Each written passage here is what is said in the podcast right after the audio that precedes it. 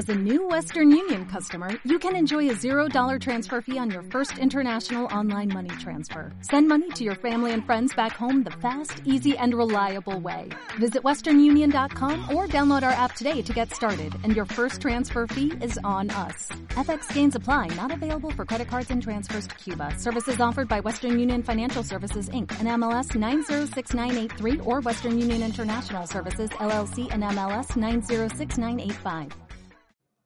Estamos en vivo y en directo, en riguroso directo con ustedes, conectando en las redes sociales. Les habla Elena Trujillo, psicóloga y psicoanalista del Grupo Cero, experimentadora máxima en los artilugios electrónicos y mareadora de los enlaces de compartir, porque a veces es uno, y a veces es otro, y a veces es Facebook el culpable.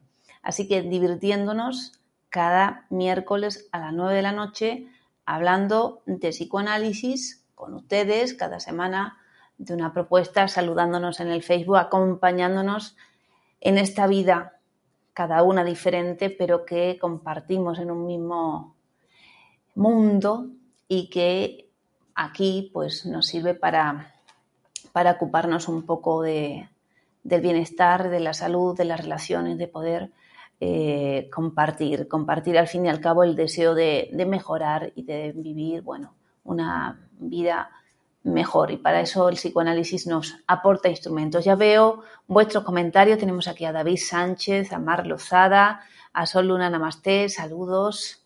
Bueno, estamos conectando y como ya digo, a veces pues esta cuestión de querer estar en los distintos espacios de las redes sociales, facilitaros un poco la conexión, pues bueno, trae algunas aventuras técnicas y también trae algunos juegos con las imágenes que espero que hoy, bueno, nos diviertan, además de nos aporten cosas interesantes. Hola Tania, desde Barcelona. Eh, tenemos el chat en directo, podéis participar. Es genial escuchar esto de Argentina. Saludos, Claudia. Bueno, me decís si voy a ver si se escucha bien, si es exacto. Por aquí se escucha bien y vamos, vamos a ver en... Sí, aquí también. Que es importante que... Es fabuloso, es fabuloso que, que a pesar de todos los inconvenientes que esto, esta pandemia nos ha traído, pues haya tenido la fortuna de, de potenciar y de abrirnos a esta idea de que la modalidad online nos abre a un mundo donde hay muchas más personas interesadas por la salud, por el bienestar, por las relaciones, interesadas en no solo tragarse pastillitas y que eso te solucione la vida, porque testado científicamente que las pastillitas no te solucionan la vida ni que pueden curarte los trastornos psíquicos. Así que ya desengañados de esa venta milagrosa de soluciones, el psicoanálisis llega hace un siglo pues para decirnos, señoras y señores, tenemos un instrumento, eh, instrumentos técnicos, tenemos un método, tenemos una teoría que nos explica el funcionamiento de, nuestra estructura psíquica, hay que hacer un trabajo para conocer esos fundamentos del funcionamiento y también el fundamento del por qué se producen los síntomas en las personas, pero podemos aplicar ese mismo método que nos sirve para conocer eso, para transformar esos procesos patológicos y para ayudar al sujeto a conectar con las posibilidades que tiene su, propio aparato psíquico, ¿verdad? Adelaida desde México, Carmen desde Xalaca, fabuloso. Encantada de, estar también eh, desde México, Luis Eduardo, saludos amigos y amigas, Isaías, desde México. Bueno, eh, para mí es eh, una gran alegría estar como en México, como un pie en México, un pie en Madrid, un pie en Buenos Aires, un pie en Madrid, un pie en Málaga. Es decir, que tengo muchos pies, parezco un 100 pies. Que bueno, Fernando Freite de Málaga, ¿viste cómo te llamé? Fernando, ahí entrenando en pataditas, una patadita para acá, para allá, y así nos mantenemos en forma. Saludos, Rodrigo. Gabriel desde Bolivia, muy bien, Bolivia también, conectando con el psicoanálisis. Bueno, quiero que no solo estemos todo el rato saludándonos, porque luego se ven los vídeos y dice, bueno, esta mujer de qué ha venido a hablar. He venido a hablar de una cuestión que nos interesa, tengamos o no pareja, que es de actualidad y no solo es una cosa que la pandemia ha agudizado, los conflictos de pareja, sino que ya nuestras sociedades en general venían manifestando una problemática manifiesta en las relaciones de pareja, problemáticas que se manifiestan por la insatisfacción, por los problemas sexuales, por las peleas, por las separaciones, divorcios y también, evidentemente, por, bueno, pues esa violencia del amor que da como consecuencia pues, pues víctimas mortales que no deberían acontecer eh, unido ese fenómeno al amor y sin embargo acontece. Entonces, a ver qué podemos eh, encontrar en, esta vida cotidiana que esté eh, relacionado con lo que el psicoanálisis nos, nos enseña, esos, esa diversidad de casos. Por ejemplo, aquí tengo encima de la mesa este libro que muchos de ustedes lo conocen, son seguidores ya del trabajo del Grupo Cero, el trabajo que hacemos desde Madrid, son seguidores de, conocedores de, bueno, de, o van conociendo la obra de Miguel Oscar Menasa, de poeta y psicoanalista que funda, bueno, pues esta escuela de psicoanálisis y poesía que se funda en Madrid, en España, hace 40 años, donde nos hemos formado los psicoanalistas del Grupo Cero, donde seguimos trabajando y donde nos servimos de la obra de Sigmund Freud, nos servimos de la obra del trabajo y bueno, y de las indicaciones. Todavía tenemos al maestro Menasa vivito y coleando en plena acción, publicando y participando, como ustedes saben, en las redes sociales. Y tenemos este libro que es muy interesante, además de, otro que, que, es este, le voy a enseñar porque la portada es buenísima. Las eternas relaciones de pareja son libros de la editorial Grupo Cero, una editorial que, que Menasa tuvo la gran idea de, producir, de producir cuando se da cuenta de que para publicar en otras editoriales hay que modificar la, escritura, modificar el pensamiento que se expresa en esa escritura y por tanto modificar lo que, lo que uno es. Y para que eso no ocurriera, para no estar mediatizado por esas órdenes editoriales, decide pues, eh, fundar la editorial Grupo Cero en el año 1976, una editorial modesta, una editorial de autor que por entonces pues empieza a editar revistas y las primeras publicaciones de Menasa y de otros autores del momento y que desde entonces, bueno, desde el 76, 46 años pues, ¿no? Pues sigue publicando poesía y psicoanálisis, ese trabajo que además eh, para un psicoanalista del grupo cero, publicar forma parte de su formación, tanto en la poesía como en el campo psicoanalítico. Es importante esa publicación, esa materialización pues, del trabajo que se ha ido produciendo en uno y también para ver los errores que uno comete y puede ir subsanando, pues, continuando su formación y su trabajo, que no termina nunca.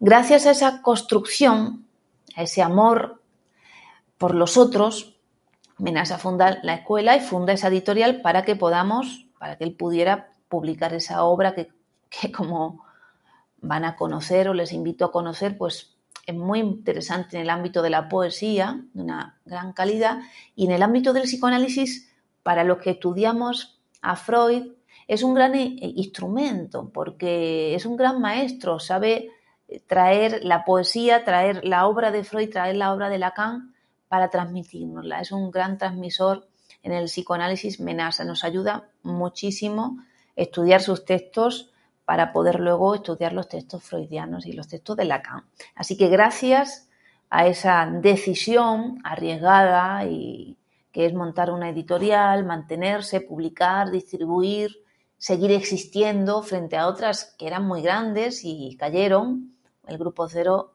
continúa, tanto como escuela como como editorial, continúa su labor, sigue publicando libros y, nosotros, los lectores, disfrutando de ese trabajo, de esos libros y aprendiendo. ¿no? Al fin y al cabo es esa leche que nos va a nutrir para que sigamos, sigamos eh, aprendiendo del trabajo que hacen otros. Pues en este libro La mujer y yo hay un montón de poemas que hablan de la relación hombre y mujer, ¿no? Al fin y al cabo, las relaciones de pareja son relaciones hombre o mujer, o mujer o mujer, o hombre o hombre, pero están establecidas en una cuestión que tiene que ver con las características propias de nuestra especie. Somos una especie mortal, una especie sexuada que requiere mm, de que macho y hembra copulen eh, y que se ocupen de, las crías para que puedan sobrevivir y por tanto formar parte de esa cadena y seguir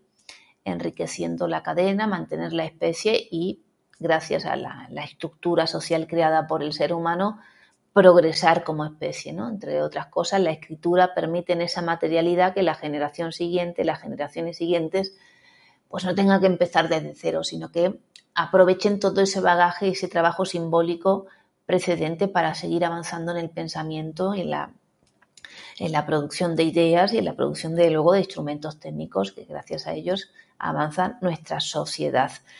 Pues la pareja se fundamenta en esa cuestión de la reproducción, en esa cuestión del amor como un, vehículo que nos lleva a, juntarnos con otro humano, a permanecer con él, a establecer un proyecto de, de, reproducción, de tener hijos, de estar en familia, de educar a los hijos.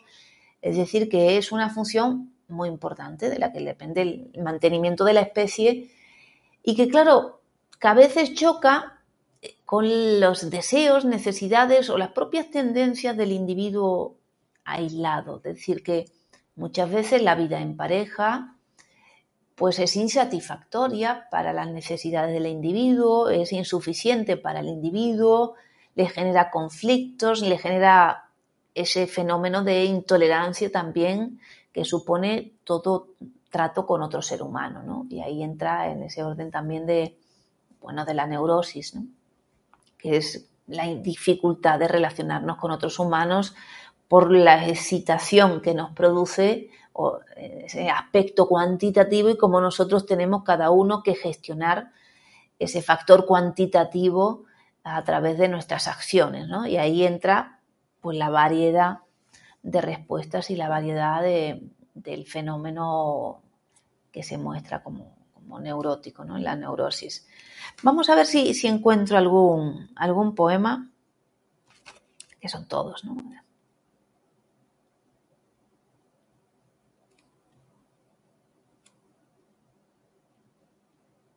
Vamos a empezar con el primero, para no complicarnos. Hola, Mónica. Vamos a ver qué aprendemos hoy, porque yo también aprendo. Cuando uno transmite algo, no solo no podemos pensar que tenemos el discurso hecho y que digo lo que quiero decir, ¿no? No es de ese orden de la conciencia lo que nos interesa ni lo que se produce, sino que en mi decir se van articulando cosas que yo no, no sabía que las había articulado de esa manera porque las estoy haciendo ahora, entonces yo también lo recibo y lo escucho.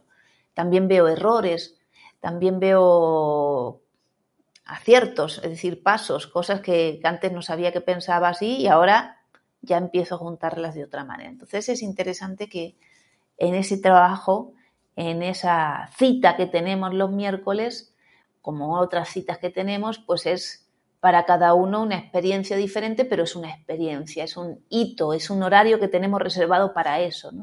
Gracias a eso sabemos también gracias a la teoría psicoanalítica, que en el proceso psicoanalítico no solo el que se transforma es el paciente porque viene y habla y es interpretado, sino que también el psicoanalista se transforma. No es el mismo en ese proceso terapéutico, tiene que haber transformación de eso que sucede. Pues ese primer poema, vamos a ver qué nos dice.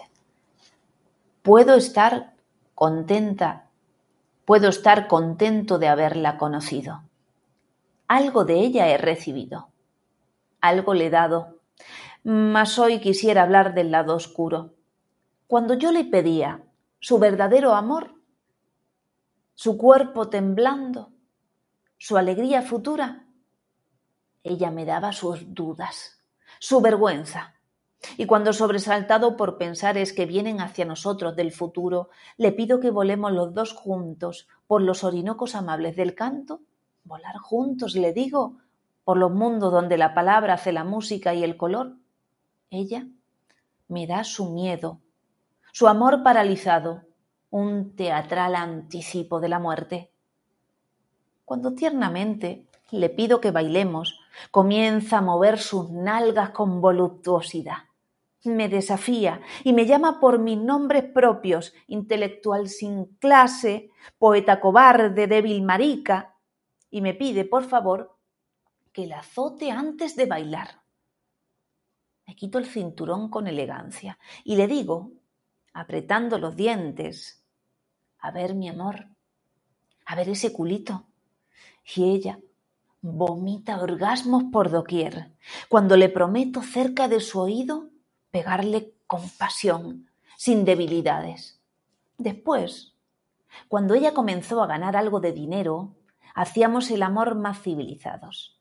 Ella se levantaba la falda azulada y ofrecía sus nalgas casi perfectas al castigo que yo le aseguraba día a día a cambio de su amor para siempre. Y yo, sin besarla, sin acariciarla como antaño, le pegaba cuatro o cinco latigazos en el culo sin emocionarme demasiado, casi fríamente. Y ella era muy feliz hasta la semana siguiente. Cuando pasaban dos o tres días, me decía, todavía siento mis nalgas. Es hermoso ir con ellas todo el día. Los hombres me desean en sus sueños y las mujeres me envidian. Soy feliz. Hasta que un día, cansada o aburrida de gozar siempre de la misma manera, abandona el trabajo y habla entre amigas de mi refinada, estudiada sutil crueldad. Les cuenta, con todo lujo de detalles, los secretos del polvo, el goce de la tierra cuando se riega con los líquidos del amor. Su semen caía por mi cintura, les cuenta, como una lágrima perdida, sin destino. Y yo, me abría a él, y él caía en mí como la noche me inundaba de infinito goce y de dolor, y yo me abría y él seguía cayendo cada vez más lejos del mundo, de la civilización.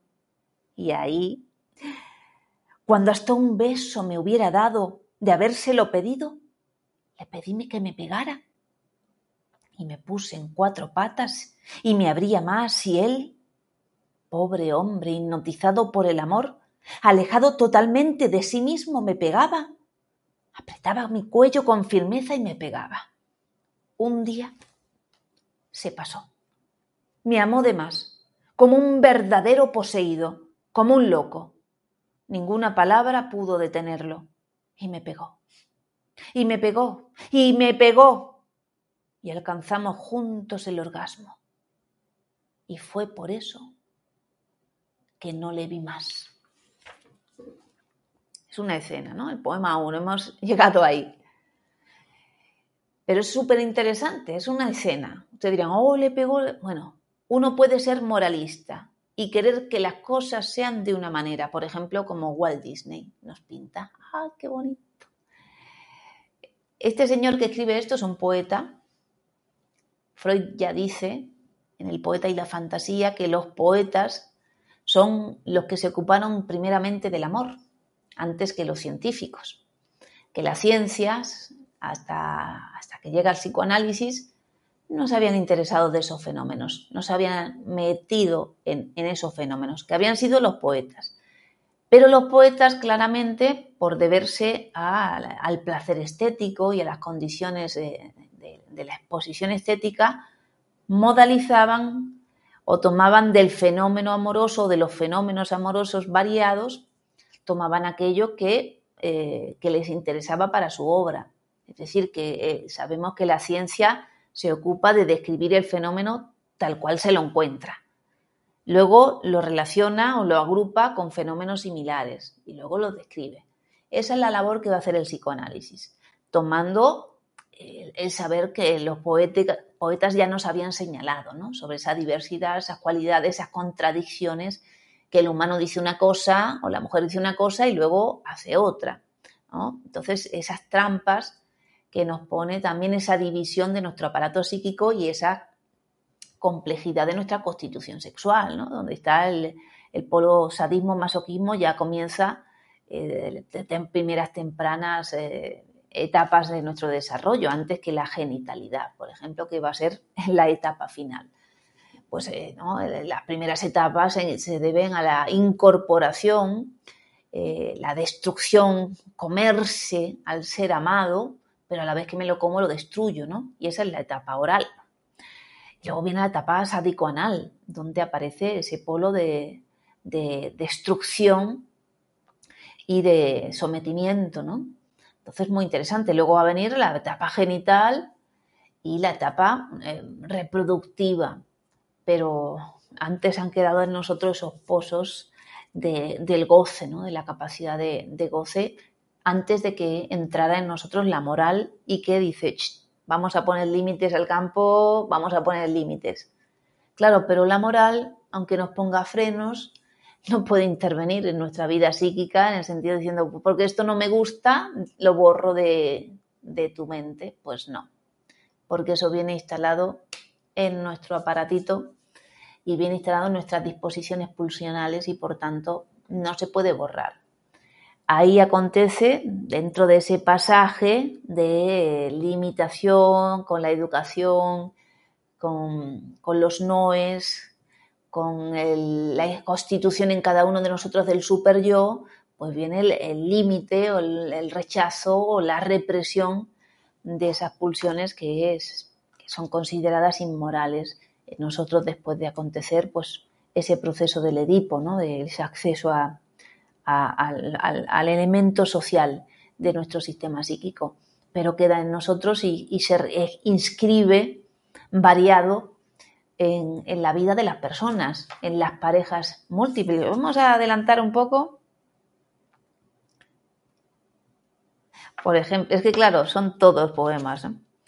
Yo en, el título puse conflictos de pareja cuando el otro hace un nos hace de espejo y lo queremos asesinar, porque también pasa esa cuestión. El otro nos sirve para poder eh, tener un objeto erótico, un objeto de amor, nos sirve para satisfacer necesidades y establecer proyectos, ¿no? Menasa en las eternas relaciones de pareja dice que, ante una pregunta que le realizan, algo que es un fenómeno muy habitual, ¿no? Que la gente, las personas, mujeres y hombres, cuando se encuentran con otra persona, el otro sexo, bueno, según su disposición, pues piensan, ¿me servirá de pareja o no me servirá de pareja? ¿No? Como si fuéramos piezas y vemos si encajamos. Menasa dice que eso es un error.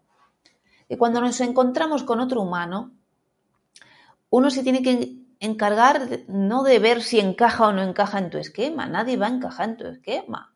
La pareja no se establece por esos elementos, sino que la pareja se establece por elementos inconscientes pero que de lo que uno se tiene que ocupar es de querer conocer al otro. Es decir, conocer es hablar y escuchar, eh, relacionarse con el otro. En esa relacionarse con el otro se van estableciendo acciones, compromisos, pactos, proyectos.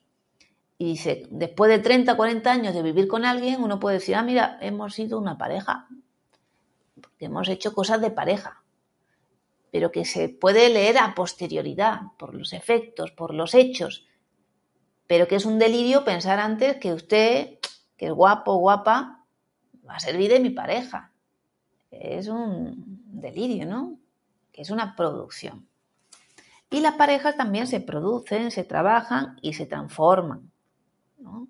no es usted la misma con su pareja de hace 10 años que como usted se comporta ahora con su pareja de ahora, aunque sea la misma en el DNI, en el documento, pero las personas cambiamos, cambian nuestros deseos, eh, tenemos otra edad, nos apetecen otras cosas, ¿no? Entonces hay que seguir evolucionando.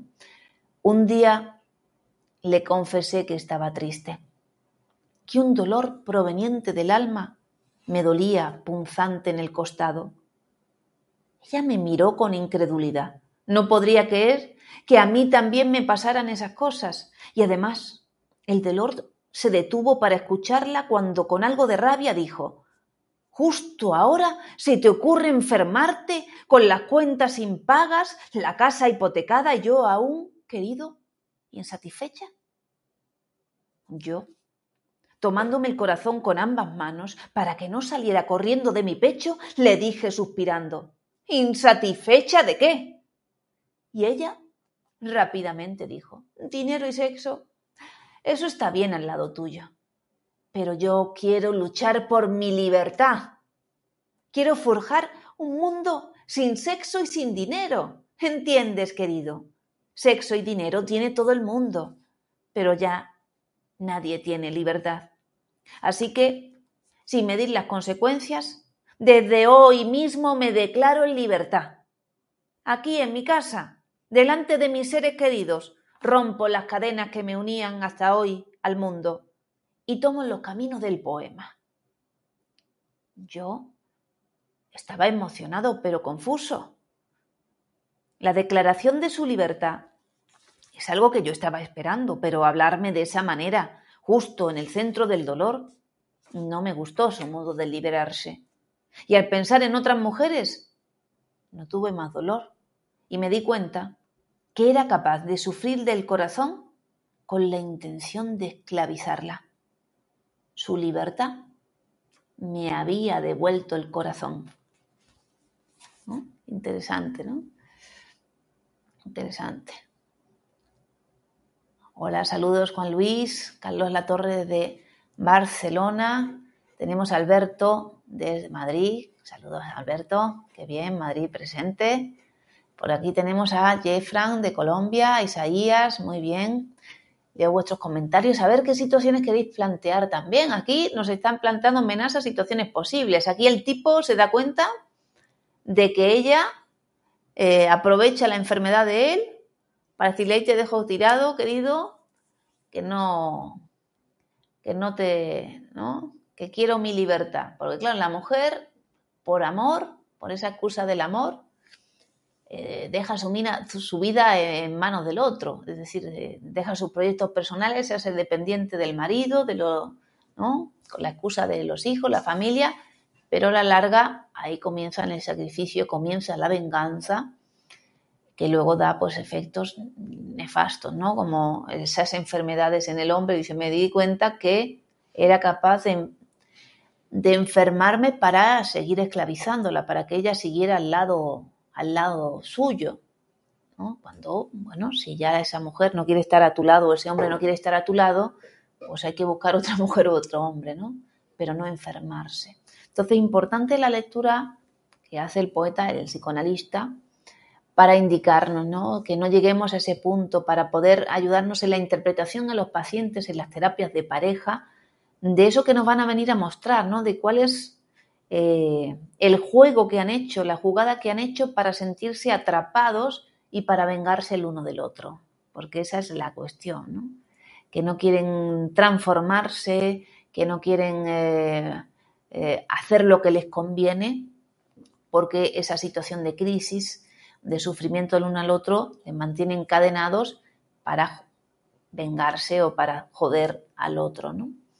Claro, a cambio de que uno se jode y también pues se va quedando sin vida. Así que ojo con las venganzas y ojo con los sacrificios. Es importante poder ayudar a las parejas a entender qué es lo que está haciendo un obstáculo, que uno no puede abandonar su goce, por el amor, la vida necesita el goce, el goce te ata también al mantenimiento de esa relación porque esa persona te hace gozar, pero si no es así, uno se tiene que preguntar qué me sigue atando esta persona y no pueden ser los hijos o no puede ser el dinero porque uno tiene que, que pensar de, que eso va a generar situaciones dolorosas entendiendo que el dinero es algo que para la conciencia y para la vida, así que entendemos todo en superficie, bueno, me da estatus, seguridad, comodidad, tengo la casa, pero no estamos alimentando el goce básico de nuestro aparato, que son goces infantiles, pulsionales, ¿no? Es decir, de que tiene que ver con la sexualidad, que tiene que ver con, con la sublimación, con la realización de, esas necesidades básicas del sujeto, ¿no? que no se calman con dinero, que puedo comprar con dinero al psicoanalista, puedo comprar las sesiones de psicoanálisis, puedo comprar eh, las pinturitas, pero tengo que salir de, casa, tengo que, hacer algo que no dependa de, él. Ella me busca siempre, todo el día, pero hace de cuenta que no me busca nunca. Cuando pasa algo entre nosotros, ella siempre se sorprende de que le ocurran esas cosas. Un día me dijo, no sé por qué, a pesar de que no me gusta nada, acabamos siempre haciendo el amor. Como si te gustara y no te dieras cuenta. ¡Ah! Ahí estás. Otra vez con tu psicoanálisis barato, me dijo ella entre coqueta y ofendida. Si te gustara, si me gustara, te lo pediría. Hablaría de ello. Lo hago porque a los hombres os gustan esas cosas. Por ejemplo, tú, prosiguió valiente, cuando no hacemos el amor, trabajas menos, me da menos dinero, te vas con otras mujeres y hasta eres capaz de decir que soy histérica. Por todo eso hago el amor. Pero de ahí a decir que me gusta. Llamar deseo a mi caridad me parece exagerado. No te pongas así. Si quieres, si tienes ganas, hacemos el amor. Tú te tranquilizas y yo me pongo contenta por haber sido útil, por darle un gusto a mi hombre. Pero decir que me gusta todos los días y que a veces te espero con ansiedad es francamente una exageración. Cuando ella me habla así, me deja como distante y frío, y es ahí cuando ella remete. Viene muy cansado de trabajar y nunca tiene ganas de hacer el amor. Me da un beso, eso sí, cariñoso, y se duerme. A la mañana siguiente, claro está, nos levantamos excitados, torpes, nerviosos. Ella durante el desayuno habla tonterías. Y yo le cuento sin ningún interés que a la tarde viajo para Tailandia, por negocios y por putas. Está bien, dijo ella. Esta noche, cuando vuelva del trabajo, haremos el amor.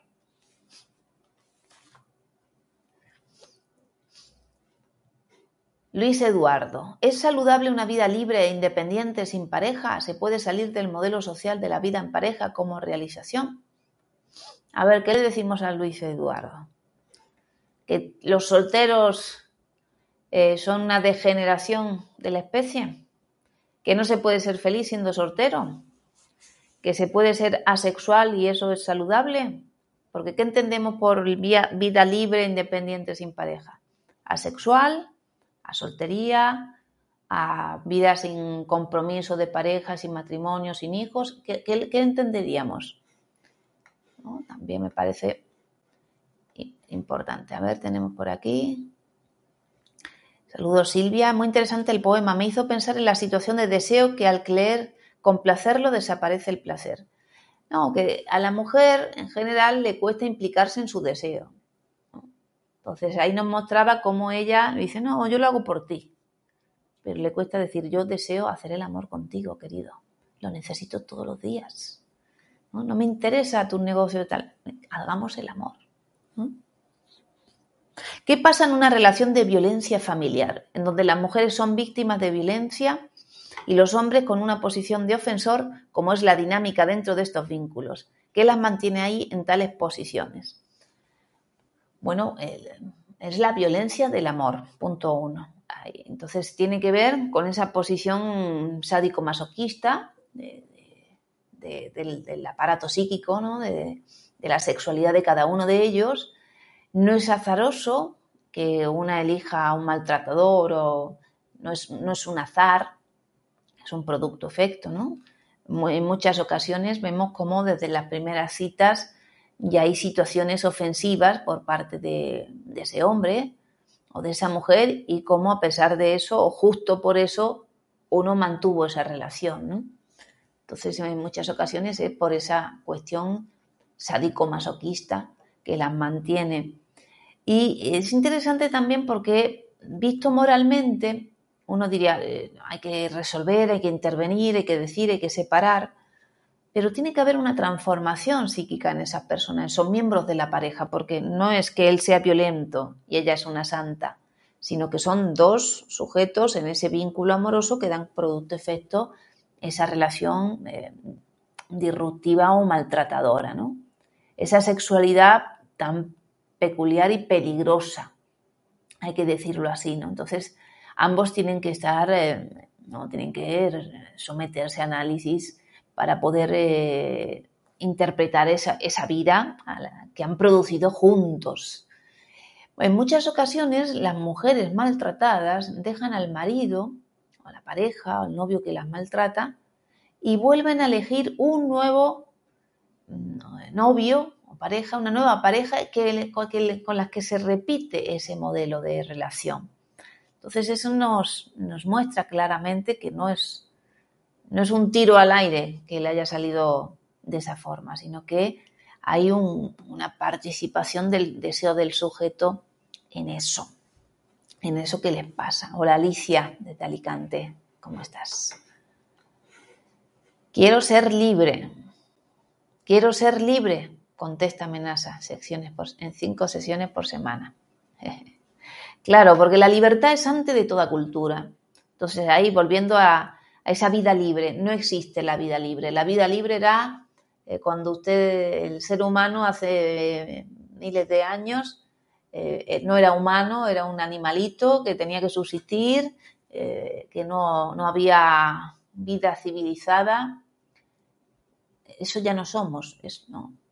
El, el Homo sapiens subsistió sobre las otras especies, Neandertal y todo toda la comunidad prehistórica, el Homo sapiens sobrevivió porque era el más malo, es decir, el que, el que liquidó a los otros. Pero para poder subsistir tuvo que renunciar a parte de su agresividad para poder pactar con otro humano, para poder unir sus fuerzas, para poder establecer eh, límites, esa mujer para mí, esa mujer para ti, esa parte para mí. Es decir, que aparece la, primera estructura eh, social, la horda primitiva, la, comunidad fraterna que se genera y aparece la ley totémica que establece límites y estructuras de relación y de parentesco. Eso es el primer modelo de sociedad y que establece límites a nuestras tendencias instintivas que eran antisociales. Entonces, esas tendencias antisociales no se han eliminado de nosotros, forman parte de nuestras disposiciones y se esconden detrás de los síntomas, se esconden detrás de los conflictos. Es decir, que eh, en mi conciencia el, el, motor, el origen del conflicto es tal motivo, pero inconscientemente la lectura debe ser otra. Entonces es importante. Entonces esa libertad anhelada no existe. Para ser libre tengo que ser un loco, es decir, me tengo que salir de, la estructura social, de la ley, y por tanto perder todo lo que la civilización nos da, porque nos pone límites a la satisfacción de nuestras tendencias, pero nos permite caminos para la satisfacción de nuestras tendencias, nos permite servirnos de todos los avances que el ser humano ha conseguido y también de todas las desgracias, eso es verdad. Otra cosa, Luis, es eh, tener pareja o no tener pareja, tener un pacto amoroso duradero con alguien o tener varios amores.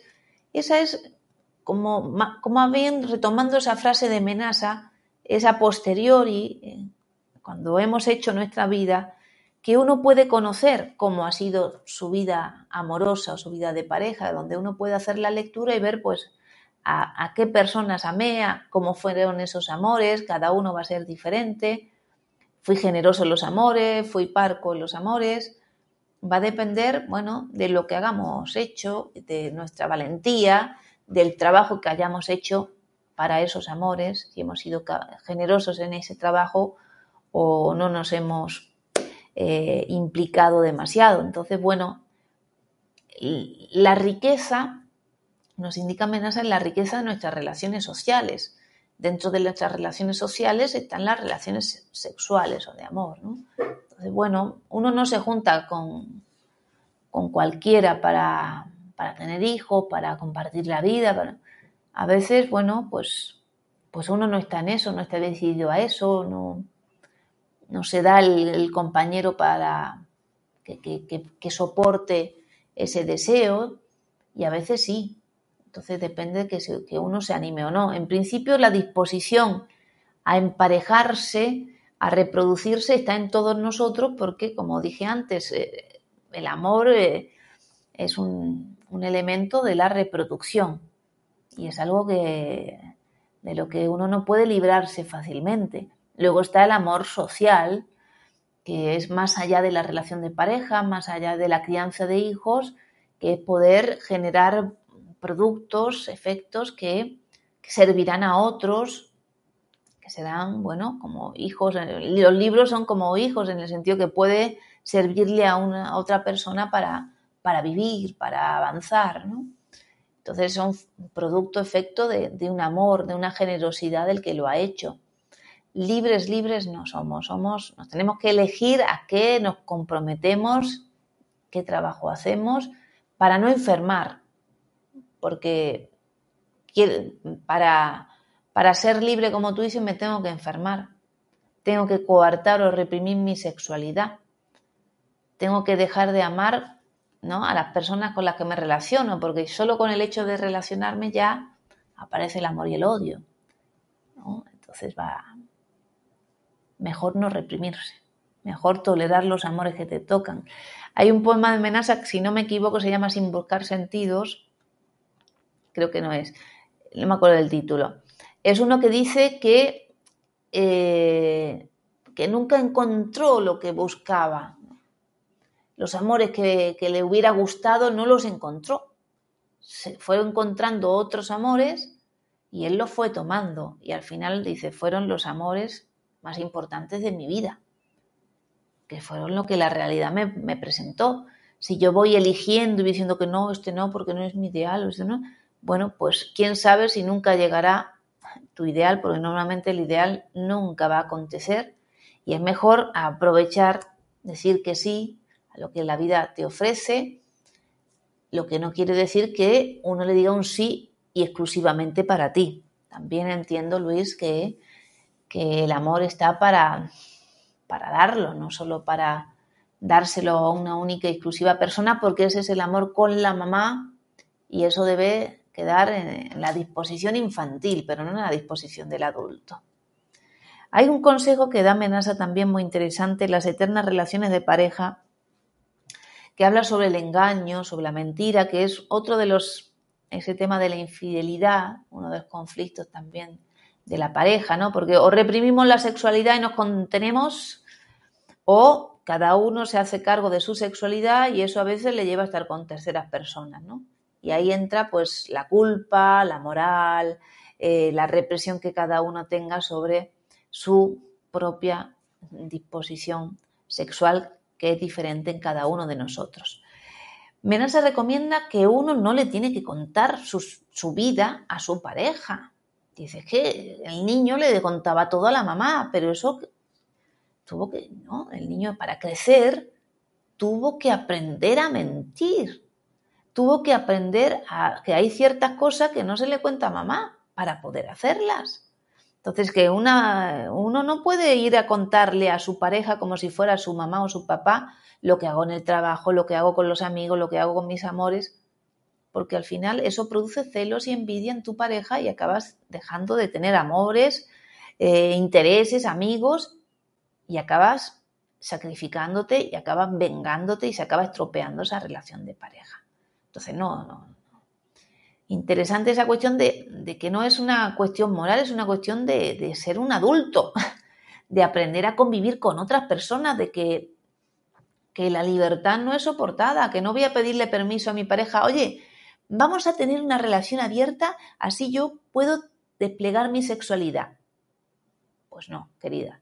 Él ya tiene sexualidad abierta porque hay una doble moral que al hombre le permite eso y a la mujer no se lo permite. Entonces, si vas a pedirle permiso, va a venir posteriormente el castigo tanto por tu propia moral como el castigo del marido. Entonces, queridas, queridos, hay que hacerse adultos, en la gestión propia de la sexualidad de cada uno y no puedes ir a la pareja a molestarla con tus pruritos. Para eso está el psicoanalista, para que te ayude a entender y a soportar y a gestionar tus pruritos sexuales, tus inquietudes vitales. Y así uno podrá tener relaciones de pareja. ¿De acuerdo? Saludo Jordi de Jordi. Un placer escuchar otra de tus maravillosas charlas. Muchas gracias Jordi. ¿Un psicoanalista puede analizar a su pareja teniendo en cuenta las frases y su comportamiento cotidiano? No te lo recomiendo, Rodrigo. Serías un Sherlock Holmes de tu pareja entonces ya no serías eh, el, amante de tu pareja. Tú deseas a tu pareja y la amas porque hay cosas de tu pareja que no sabes. Porque si lo supieras todo, pues no te gustaría tanto descubrir esas miserias que todos tenemos y que tú también le ocultas a tu pareja para que te siga deseando. Entonces no conviene investigar. Si eres un investigador privado, yo te recomiendo que vayas al psicoanalista porque eso es una enfermedad. Es o paranoia o neurosis obsesiva, fondo de control. No es la manera de amar. No es la manera de amar. Que tú digas que yo como psicoanalista psicoanalizo a mi pareja, bueno, con la de psicoanalista que hay, es mejor que sea otro el que psicoanalice a tu pareja, ¿no? Y si fuera así por necesidades humanas, que no hubiera nadie de disposición, cuando está en el diván no es mi pareja, ni mi amigo, ni mi familiar, ni nada.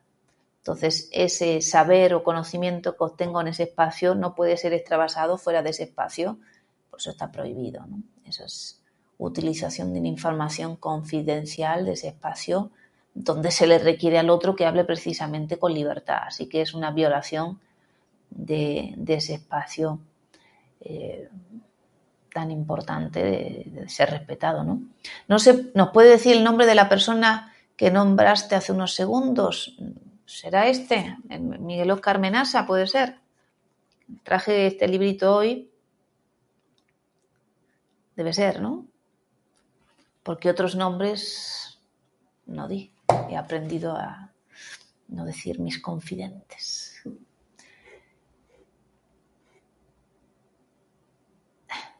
Rodrigo, si alguien te impide amar, llámame. Yo te enseño el camino del amor. Psicoanalizar a un psicópata narcisista. Uh, con la de personas que hay más fáciles, ¿para qué nos vamos a meter con un psicópata narcisista? Que se ocupe él seguramente no va a querer ocuparse. A ver qué más. Gracias, era él. Muy bien.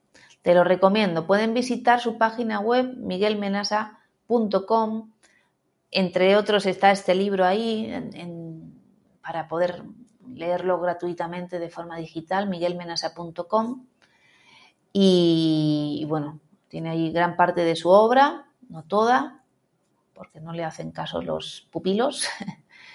Su petición es que esté toda la obra gratuita a disposición en Internet y también, bueno, está en la editorial grupocero.com, está toda su obra publicada, está ahí a disposición en psicoanálisis y poesía. Otro de los libros que, lo, que, me, he estado leyendo, pues es este también de Menasa, Las eternas relaciones de pareja. Fue, aquí hay otros textos, pero ese fue un, curso una jornada que dio en el año 2010 en la Escuela Grupo Cero. En ese año Menasa fue nombrado candidato al Premio Nobel de Literatura por la Asociación Internacional de Escritores de, Iowa, la IWA, y, ese fue un año pues, pues maravilloso. Hubo un montón de recitales, de reconocimientos, de conferencias, de publicaciones, de libros que se publicaron en ese año. Bueno, fue fue inolvidable. Fue inolvidable. No le dieron el Nobel, se lo dieron a otro escritor que no quiero nombrar porque no, no está a la altura, pero bueno, lógicamente pues está sustentado por grandes editoriales y grandes intereses. Pero fue un año que para el Grupo Cero fue un regalo.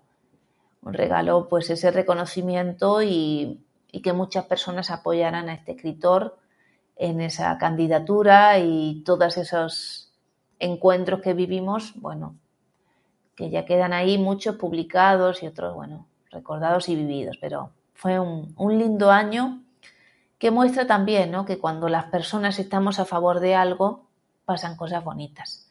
Y cuando las personas estamos en conflicto, pues pasan cosas feas, ¿no? Pasan cosas feas. Por eso los problemas de pareja, pues es conveniente llevarlos al diván, al psicoanálisis, a que nos puedan ayudar a ver eh, cómo es nuestra sexualidad o qué, elementos se están mostrando ahí, que a veces es mejor, pues, separarse, ¿no? Como decía el, el poema del corazón, ¿no?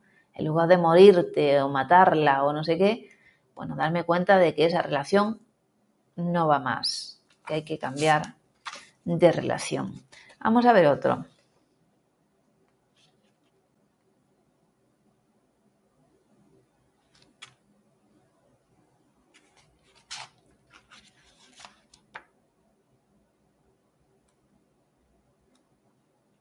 Tener pareja no es vital para el ser humano, tener relaciones sociales sí, claro.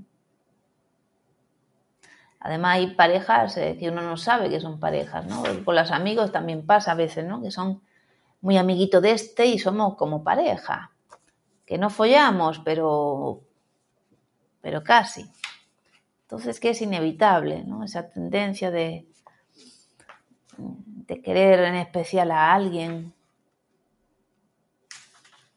Este está muy bien. Esta noche vienen a visitarnos mis dos mejores amigas de la juventud. Así que mejor pensamos cómo recibirlas. Quiero verlas felices aunque sea una noche. ¿Y yo? ¿Qué tengo que ver con los festejos? Ah, son tus amigas. Yo no las conozco. Mejor me voy al bar o escribo. Y además cuando las mujeres hablan entre sí de sus cosas no las aguanto. Ella, como mimosa, me dijo dulce, Nada, tú no tienes que ver nada. Son mis amigas pero yo soy la única de las tres que consiguió casarse y tú, querido, eres el único marido que conseguimos entre las tres. Y ahí algo que ver un poco tienes. Nuestro único pecado, haber seguido fieles al infinito deseo y esas cosas que nos diste, a las tres juntas, como si nos amara juntas el día de nuestra moda, ¿no recuerdas? Aquí nos tienes. Somos las tres en una, tres pero con la misma consigna, amarte, como si fuera posible amar a los huracanes. Haz con nosotras lo que puedes, lo que puedas sostener con tu palabra, tu sexo o tu dinero. Entonces, además de nuestro cuerpo aquí, contigo, conseguirás, aunque no exista, nuestro amor ferviente, iluminado. Y cada vez que en el poema digas mujer o mi mujer o la mujer al viento, o la terrible muerte traicionera, siempre seremos tres, tres ataduras, tres vertientes oceánicas en tu piel, y por sobre todas las cosas, miles de historias de celos y dolor para tu poesía, para todo el color. Yo me dejé estar en versos compañeros, y la vida que no se acaba nunca, recorrí el camino recorrido y me detuve, y me caí mil veces, y todo era hermoso. Mis palabras habían tocado cada lágrima, cada sonrisa, toda la belleza, el porvenir. Apuesto mi vida, les dije, a la inteligencia de mis manos, porque mi hombre no se hizo viviendo todo lo que toqué de humano y de verdad. Lo conseguí escribiendo versos míos y ajenos. Ahora, querida, me toca vivir, vivir simplemente sin hacer nada una que otra conversación, agregó ella, un tango, por las dudas, alguna mujer te lo pidiera. Eso mismo le dije, y una mujer para bailar el tango, y los juegos de azar, y los compromisos revolucionarios que tanto bien le hacen a la poesía. A tu lado yo me sentía siempre el super Lázaro, el resucitador. Ponía levemente mi mano sobre las heridas del alma y éstas, las pobres, cicatrizaban para dar paso al amor. ¡Qué valentía! dijo ella. ¡Qué gesto solidario! A veces nos reuníamos en bandadas para averiguar quién era el amor. Y nunca hubo tanto viento, tanto viento sobre tanta nube. Pero qué valentía, qué belleza. Todo se evaporaba entre las manos, El amor era imposible y ser, y eso precisamente nos mantenía unidos, creyendo tal vez que algún día, hasta que, resignados, escribimos. En el ejemplo de vivir, vivir es el ejemplo. Jesús, como, como comenté antes, Menasa dice que eso de plantearle a tu pareja una relación libre es incorrecto. Porque entonces no es una pareja. No es una pareja. No, eso desata graves conflictos de pareja. No, si tú, como si dices, mamá, ¿puedo salir con Pepito? Que no, que hay cosas que tienes que hacer como hombre o como mujer y tienen que correr a tu cargo, que no las puede saber tu pareja, que eres mayorcito, mayorcita, que te tienes que hacer cargo de tu sexualidad y que si tu pareja se entera, un lío que se arma que ni te cuento. Celos, envidia, conflicto, problemas, ojo por ojo y diente por diente. Entonces no, no es muy conveniente. Y además no es necesario. Menasa no lo recomienda. A ver si lo encuentro por aquí.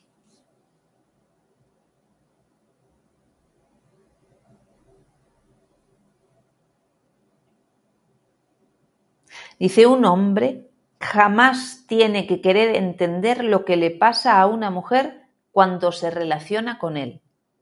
A la mujer hay que amarla, no entenderla. A ver por aquí, ¿qué dicen más? ¿Cuál la razón a que la pareja se va enfriando el tema de la sexualidad? Bueno, claro, tiene que ver porque el deseo desea la novedad. Entonces, por ejemplo, cuando se establece la pareja, dice la mujer que precisamente por la represión de su sexualidad, para mantenerla ¿no? en, la disposición de poder emparejarla luego con un hombre y ponerla al servicio de la función reproductiva, ha sido reprimida, entonces, cuando la relación comienza y nadie la sabe, es decir, cuando una relación secreta es un despertar de su sexualidad. Pero una vez que se establece y se hace pública la pareja, como que se apaga en ella ese deseo, ¿no? Ella desea, pero eso que está prohibido, porque la sexualidad había quedado prohibida para ella. En el caso del varón, cuando se establece la relación amorosa, mm, va a correr el peligro dice en general de que la mujer amada va a ser un subrogado de la madre, suele ponerla en el lugar de la madre. Entonces la sexualidad, que suele tener el carácter perverso, eh, donde desea la mujer degradada, es decir, carácter perverso, ¿por qué? Porque todavía permanece ligado eh, afectivamente a, la figura materna, ¿no? Entonces, como que a lo que ama no lo puede desear y a lo que desea no lo puede amar. Entonces suelen tener el, despliegue de su sexualidad con amantes o con prostitutas, con, mujeres degradadas eh, frente a la esposa amada. Entonces hay una particularidad ahí que hay que cuidar en las relaciones, entre otras estos ingredientes de, de que, bueno, que hay cosas de la propia sexualidad que uno no va a desplegar con su pareja para que siga existiendo la relación de pareja y que uno lo mejor tiene que desplegar con otras personas con las cuales pues no convive, que son otro tipo de, vínculos. Pero es muy importante que la relación de pareja no se genere como una madre o un hijo, una relación tan, tan, tan familiar de ese orden, ¿no? De, del amor incondicional, ¿no? El amor es condicional, ¿no? Si nos seguimos deseando, nos seguimos pasando bien, sigue funcionando eh, ese vínculo, pues si seguimos gozando juntos, esa relación marcha y voy a querer seguir estando contigo.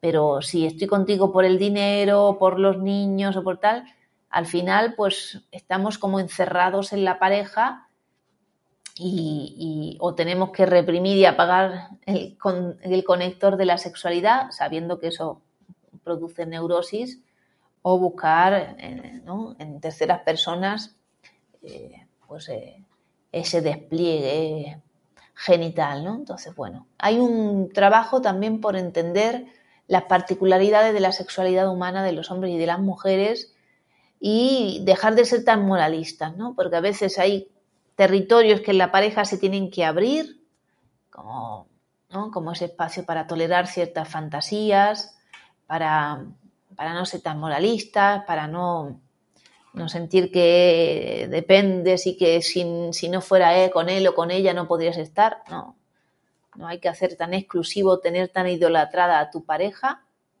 no es conveniente.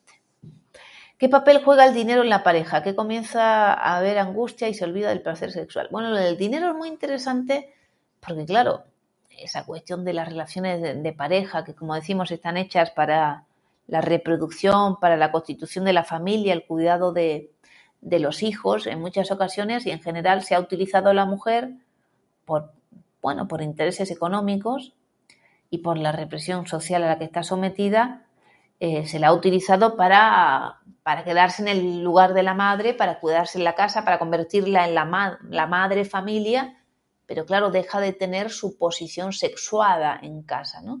Y deja de tener esa posición social de la que hablaba antes también David, ¿no? Somos un sujeto social, entonces no conviene que la pareja mm, deje de tener sus vínculos sociales, con el trabajo, con las amigas, a lo que tiende la pareja, porque la pareja tiende al aislamiento social, porque está hecha, como digo, para la reproducción de la especie.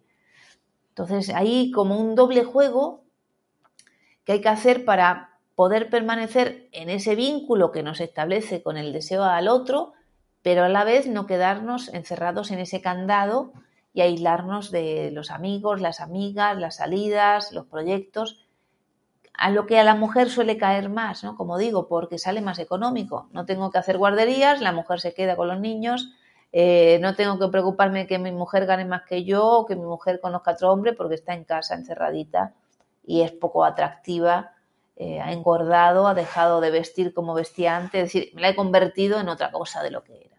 Entonces, ojo que eso no nos pase, curémonos de eso que, bueno, que a la larga pues es la insatisfacción para la pareja. Entonces, mejor no depender de tu marido económicamente, sino depender de tu trabajo para así eh, estar con tu marido por amor, por deseo, por los vínculos que te tienen que unir.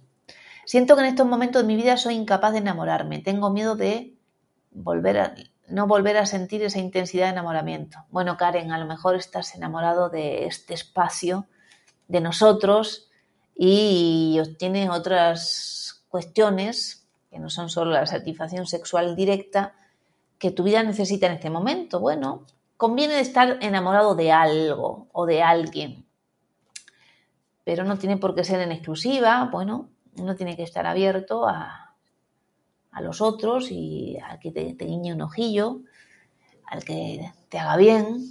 Bueno, Debe ser Karen que está dispuesta para otras cosas. Ya llegará. Los celos es un tema en la pareja, ¿cómo hacer para controlarlos? Bueno, es un, es un tema en el individuo. Los celos no están provocados por las acciones del otro, eh, sino que están provocados porque son eh, primitivos, son más primitivos, ¿no? Eh, son infantiles tienen que ver con los celos que el niño tiene con la mamá y con el papá, porque la mamá es mía y solo mía, la quiero para mí, pues, eh, pues, ir con esos sentimientos, esos afectos infantiles, ir por la vida. Menasa dice que no es conveniente ir con los celos por la vida, hay que psicoanalizarlos, y porque son infantiles, son patológicos, son neuróticos y hablan de los deseos son como tú expresas tus deseos sin reconocer tus deseos y generan graves conflictos de pareja. Así que hay que psicoanalizar los celos porque son tus deseos expresados mediante esa, esa proyección y ese conflicto y todo ese lío que se arma en las relaciones y que, que ya no lo explica Freud, ¿no? Los celos paranoicos, los celos normales, que son normales en el sentido de que le atribuyes al otro una relación que tiene que ver con la persona a la que tú deseas y, están los celos homosexuales, ¿no? como también los delirantes, ¿no? que, hablan de deseos homosexuales en el sujeto, ¿no? De, la tendencia homosexual rechazada por nosotros. A ver por aquí. Tener pareja, vale. Hablemos por favor del comercio sexual. Bueno, pero aquí no, no interviene el comercio sexual, ¿no? No vamos a hablar de todo, no nos da tiempo, ya es la hora. Eh, Rodrigo, ¿cuánto quieres hablar? Eh? A lo mejor tenemos que hablar en privado, no nos alcanza todo el deseo para este espacio compartido, Rodrigo. Creo que los celos son parte de las relaciones humanas en general y más cuando hay vínculos de amor. Con los celos se hace denotar una posible pérdida del ser amado que quiere, hiere atrozmente nuestro narcisismo. Bueno, pero son celos infantiles. El otro no es una posesión. ¿vale? Entonces, las personas sanas no tienen celos no piensan que el otro es de tu propiedad, no se ocupan de, a quién ama el otro, a quién desea el otro, ¿no? Se ocupan de sus propios deseos. ¿Por qué voy a llamar pareja a alguien que no me desea? No sería pareja, ¿no? Si es mi pareja es porque el otro me desea y yo le deseo. Entonces yo no puedo obligarle al otro que me ame o que me desee. O me ama y me desea, pero me lo hará en los tiempos que me correspondan a mí. No todo el tiempo, no es mío. Ustedes no son míos todo el tiempo, no me voy a poner celoso de qué hacen cuando no están conmigo, no les voy a preguntar qué otros vídeos ven, a qué otros psicoanalistas siguen, no les voy a preguntar. Pero espero y deseo que el próximo miércoles estén aquí, en este espacio, a las 9 de la noche, honorario español, les hablo de Madrid, España, soy Elena Trujillo, psicoanalista de la Escuela Grupo Cero, a vuestra disposición. Llegó el tiempo de terminar de despedirnos por hoy. La semana siguiente es nos encontraremos, nos encontraremos, no es festivo todavía, el miércoles santo, como se llama aquí, estaremos en Semana Santa, pero nos encontraremos para saludarnos y para abordar alguna, alguna temática de interés que, bueno, que en las últimas semanas estamos, estoy intentando pues que ustedes participen más con las preguntas y, y subrayar motivos de consulta frecuentes como son los conflictos de pareja, las necesidades de las parejas de tener un espacio para crecer, para solucionar problemas y, bueno, abordando cuestiones de interés público y notorio, que es que cada día haya más sanos y no más enfermos. Así que aquí estamos, para que cada uno tenga su espacio de responsabilidad y haga algo para no ser un enfermo, para poner un poco de salud. Comiencen su psicoanálisis si todavía no lo han hecho. Ya saben que es un consejo, que te lo digo porque lo necesitas. Así que, bueno, espero que, que sigas el consejo. Un beso grande, les saludo, les deseo buena semana y les recuerdo que mañana estaremos conectando en, eh, en el espacio de las 2001 noches que compartimos cada jueves a las 11 de la noche, que seguimos compartiendo nuestro trabajo con ustedes y a vuestra disposición si deseáis comenzar vuestro psicoanálisis, pues los psicoanalistas del Grupo Cero, pues hacemos todo lo que podemos para poder atenderles y ayudarles a, a mejorar vuestra calidad de vida. Un fuerte abrazo, cuídense, cuídense por dentro y por fuera y a las personas que tienen cerca. Un beso grande. Saludos. Hasta luego. O'Reilly Auto Parts puede ayudarte a encontrar un taller mecánico cerca de ti. Para más información, llama a tu tienda O'Reilly Auto Parts o visita oreillyauto.com.